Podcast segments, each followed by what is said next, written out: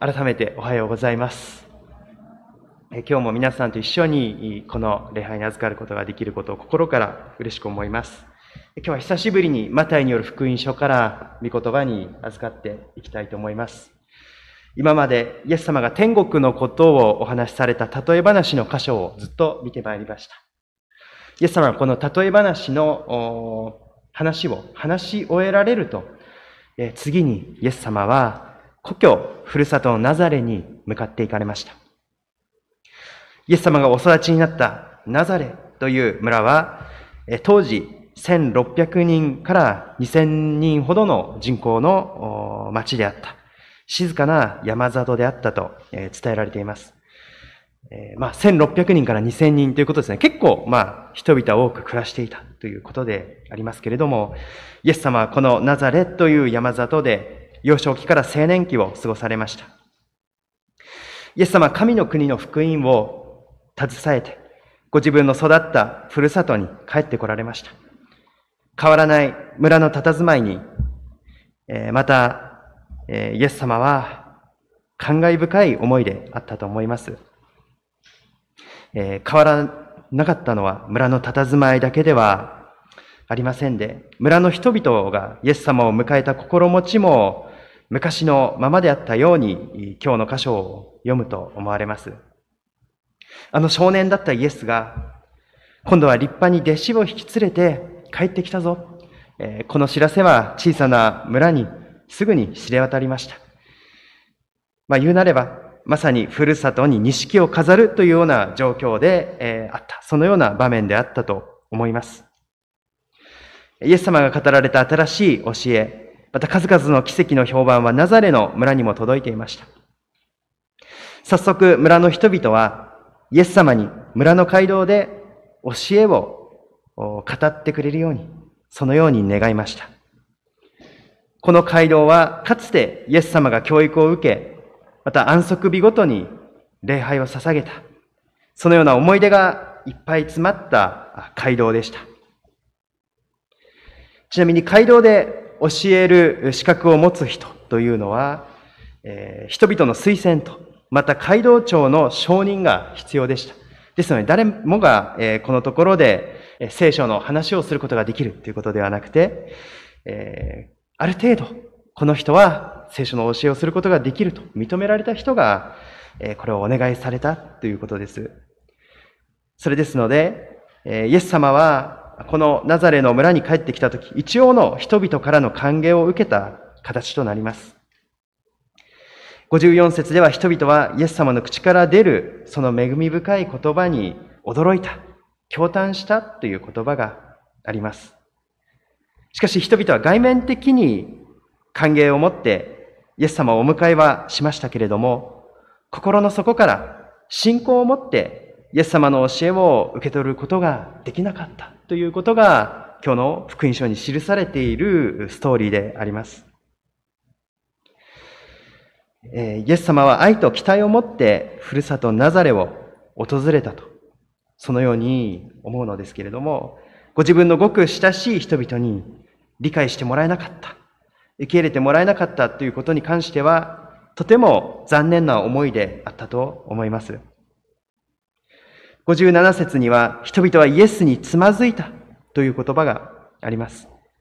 ここでのつまずくという言葉は、イエス様を信じることができなかった。イエス様を受け入れることができなかったという意味で使われています。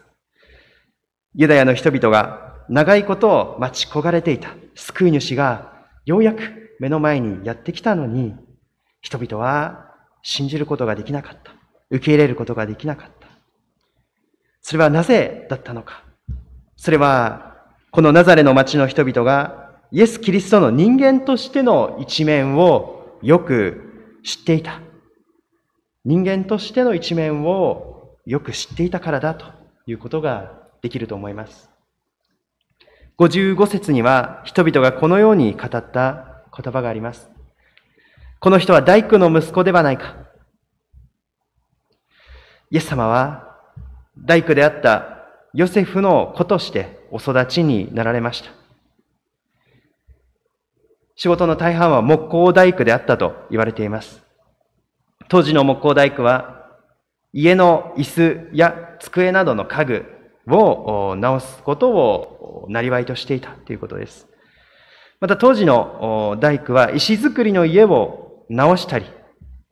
また作ったりするということでも生計を立てていたということですので、おそらくイエス様も、またお父さんヨセフさんも木工の大工、また萎縮の働き両方ともされていたのではないかと言われています。長男はお父さんのお仕事を手伝うというのが、このユダヤの文化、当時の文化の普通のことでしたので、イエス様も長男として、お父さんヨセフと共にこの大工仕事をされた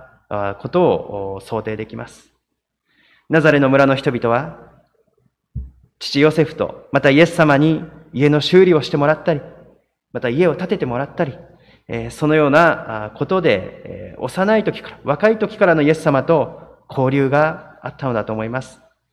ある人々は小さい頃から一緒にシナゴーグ、私たちでいう寺子屋のような役割がありましたけれども、一緒に教育を受けて、小学校、まあ私たちでいう小学校、中学校のような義務教育を受けて育った。あるいは幼馴染と言ってもいいのかもしれません。そのような人々がこのナザレに暮らしていました。イエス様をよく知っていたがゆえに、イエス様につまずいた。イエス様を、救い主としてのイエス様を受け入れることができなかった。これがナザレの村の人々の、えー、つまずきの石でありました。このことを深く考えてみるときに気づかされるのは、イエス・キリストというお方は、本当に人間としてこの世界に生まれてきてくださったんだということです。イエス・キリストは本当に人となって、私たちの世界にお生まれになった。そして生きられたということです。聖書はキリストをこのように説明します。神の子でおられるお方。天の権威と栄光を、尊厳をすべてその手に持っておられる方が、人となられ、人のことをなられ、額に汗を流し、人々に仕えられ、従順に生きられた。これがイエス様の姿でした。お父さんのヨセフは早くに亡くなったであろうと伝えられています。ですので、長男であったイエス様は、ご家族を支えられました。30歳になるまで救い主としての公の生涯、活動を始められなかったのは、おそらくこの幼い弟や妹たち、そして未亡人となったお母さんのマリアを支えるために、一家を支えるために、イエス様は汗をかき、そして労働をされ、家族を支えられたのであろうと、そのように考えられています。フィリピの信徒への手紙2章6節から8節には、このような見言葉があります。スクリーンにもお出しします。キリストは神の身分でありながら、神と等しいものであることに固執しようとは思わず、かえって自分を無にして、しもべの身分になり、人間と同じものになられました。人間の姿で現れ、へり下って死に至るまで、それも十字架の死に至るまで従順でした。当時の人々は、主イエス様が貧しい姿でお生まれになり、生きられたがゆえに、主イエス様を信じることができませんでした。しかしそのイエス様の貧しさ、そのイエス様の使える姿は、私たちの救いのためであったということが、聖書が証ししていることです。私たちと同じようなものになられ、私たちがこの人生の中で経験する様々な労働ですとか、痛み、悩み、孤独をイエス様も味わってくださいました。それだから、イエス様は私たちの悩みや苦しみに同情できない方ではありませんと別の聖書箇所であります。イエス様は人としてお生まれになり、私たちが経験する生きる悩みをつぶさに舐められ、私たちと共にそれを歩んでくださる。そのような優しい救い主であることを私たちは第一に考えさせられます。今日2番目のメッセージは58節にあります。58節にはこのようにあります。人々が不信仰だったので、そこではあまり奇跡をなさらなかった。人々が不信仰だったので、そこではあまり奇跡をなさらなかった。これは非常に私たちの心に留まる興味深い内容の言葉であると思います。イエス様に力がないから奇跡が行えなかったのではない。マタイは人々に不信仰があったので、イエス様が奇跡をなさらなかったのだと、そのように説明するんですね。つまりマタイはこのように私たちに語りかけてきます。私たちは信仰によってイエス様のお力を私たちの人生に、私たち一人一人の人生に歓迎しなければならないのだということです。私たちは信仰によって、主イエス様のための場所を私たちの生活に、私たちの心の中に設けて、そしてイエス様が私たちに与えておられよう、与えようとされているすべてのものを受け取るために、信仰を持って、信仰の器を持って、それを受け取る必要があるのだということです。イエス様、あなたの平安を私の心に歓迎します。もし私たちがこの生活の中で朝祈られる方があるでしょうか？もしくは一日を終えてお休みになる前に一言祈りの時を持つ方もおられるでしょうか？このように祈っていきたいと思うんです。イエス様あなたの平安を私の心に歓迎します。あなたにある希望を私の人生の毎日の日々の中に歓迎いたします。あなたの癒しを私の肉体に歓迎いたします。イエス様、あなたの力を、日々を生きていくための力を私の毎日に歓迎いたします。どうぞ、イエス様来てください。このように私たち日々祈ることが許されています。私たちが信仰という器を持って、イエス様をお迎えするときに、イエス様は奇跡ということを私たちの人生にもたらしてくださるということです。旧約聖書の中に出てきます。イスラエル王国の第二代目の国王であったダビデは、その人生の中でたくさんの過ち、痛みを経験しました。しかしその度に彼は真に悔い改めました。神様ごめんなさいと祈り、神様に立ち返るそのような姿勢を続けました。そのような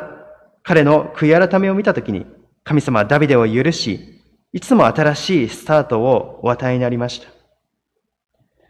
ダビデは自分の過ちを心から悔やみましたけれども、後悔と自責の念にとどまり続けることはなく、神様の恵みをいつも信じ続けた、彼はそのような人物として旧約聖書で描かれています。詩篇という書物の中で、このダビデは次のように語っているところがあります。スクリーンにお出しいたします。詩篇の23編、6節の前半部分です。ダビデがこのように語りました。命のある限り、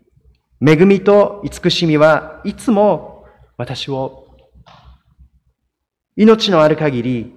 恵みと慈しみはいつも私を、恵みと言いますのは神様が与えてくださる良きものを指しています。慈しみというのは神様の永遠に変わらない愛を指しています。人間というものは愛を追い求めて生きていくもののような、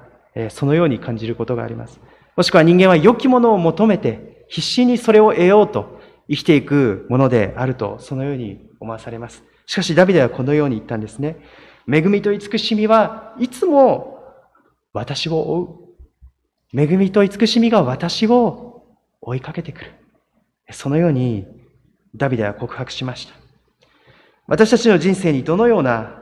問題、課題があったとしても、最初から諦めてしまうのではなく、神様の恵みがもたらされるということを求めて祈っていく。そのことが私たちには許されています。私たちの生活の目標は、この何気ない日常の中に溢れるばかりの感謝と平安と喜びを見出すことにあると言えるかもしれません。イエス様の力を信仰によって私たちの人生に歓迎するときに、何気ない日常は奇跡に満ち溢れたものに変えられると、そのように信じます。ちなみに奇跡というのは何か不思議なことが起こる。そのことだけを指しているのではありません。私たちが今日生きているということ。私たちが今日ここに存在しているということ。これが本当に大きな奇跡であると思います。私たちがこの人生の中で、広い世界の中で、共に出会うことができたということ。共にこの人生を生きていくことができるということ。これが本当に奇跡、神様が成してくださった奇跡であると、そのように思います。私たちは神様が与えてくださった素晴らしい恵みを、霊の目を持って、また見つめ直していくときに、ああ、私の人生にはこんなに多くの奇跡があったんだっていうことに、改めて気づかされる、そのような思いであります。そして、これから神様が私たち一人一人の人生に成してくださる大きな恵み、慈しみ、そして一つ一つの当たり前ではない奇跡的な恵みに感謝していくものでありたいと、そのように願います。お祈りをさせていただきます。